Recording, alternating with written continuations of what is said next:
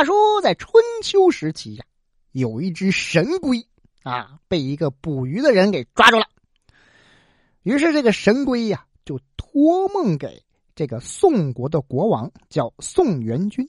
为什么要托梦给他呢？因为抓他的人呢，就是宋国的一个臣民。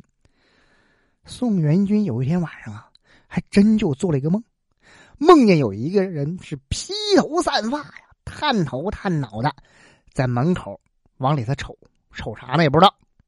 瞅来瞅去呢，就对宋元君说了：“说我呀，住在一个名叫载路的深潭里呀。”我替清江水神出使到河伯那边去，路上却被你们宋国的一个叫于且的渔人给捉了去了。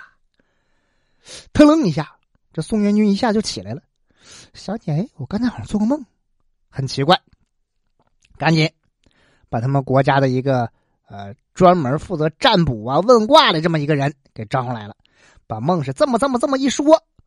占卜的人说：“哎呀，大王，这是一只神龟呀！这神龟给您托的梦啊！这是。”宋元君就问了：“说你们给我查查去，有没有一个叫于且的愚人呢？”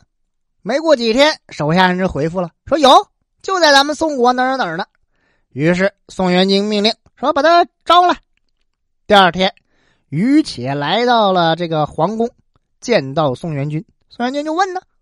你前几天打鱼有没有抓到啥东西啊？啊，启奏大王，我前几天用渔网抓到了一只大白龟。哎呦，这白龟不一样，白色的，而且那个龟背呀足有五尺长。哎呀，真是不是一般的龟呀！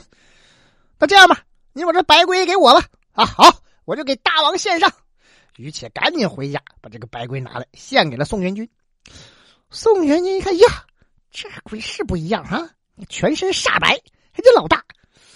要把它杀了吃喽？不行，神龟呀，咱不能得罪，把它养起来吧。哎，老养着，老看着，我说我还不能吃它。哎呀，那杀还是养啊？哎，心中总是犹豫不决，下不了决心，到底怎么办？最后只好请那个占卜问卦的人，问他该怎么处理。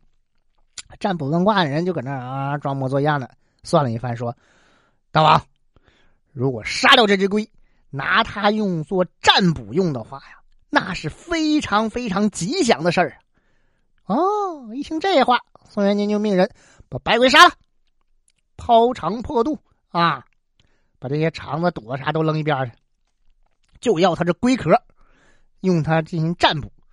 总共占卜了七十二次，嘿，还真别说，每一次占卜啊都非常非常的灵。后来呀。孔子就拿这件事啊，对他弟子说了：“说你们看啊，这只神龟呀，有本事托梦给宋元君，却没有本事逃脱这个渔人的这个渔网。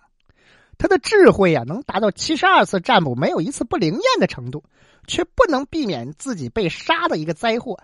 这样看来啊，这聪明啊，也有受局限的地方；智慧呢，也有你照应不到的事情。”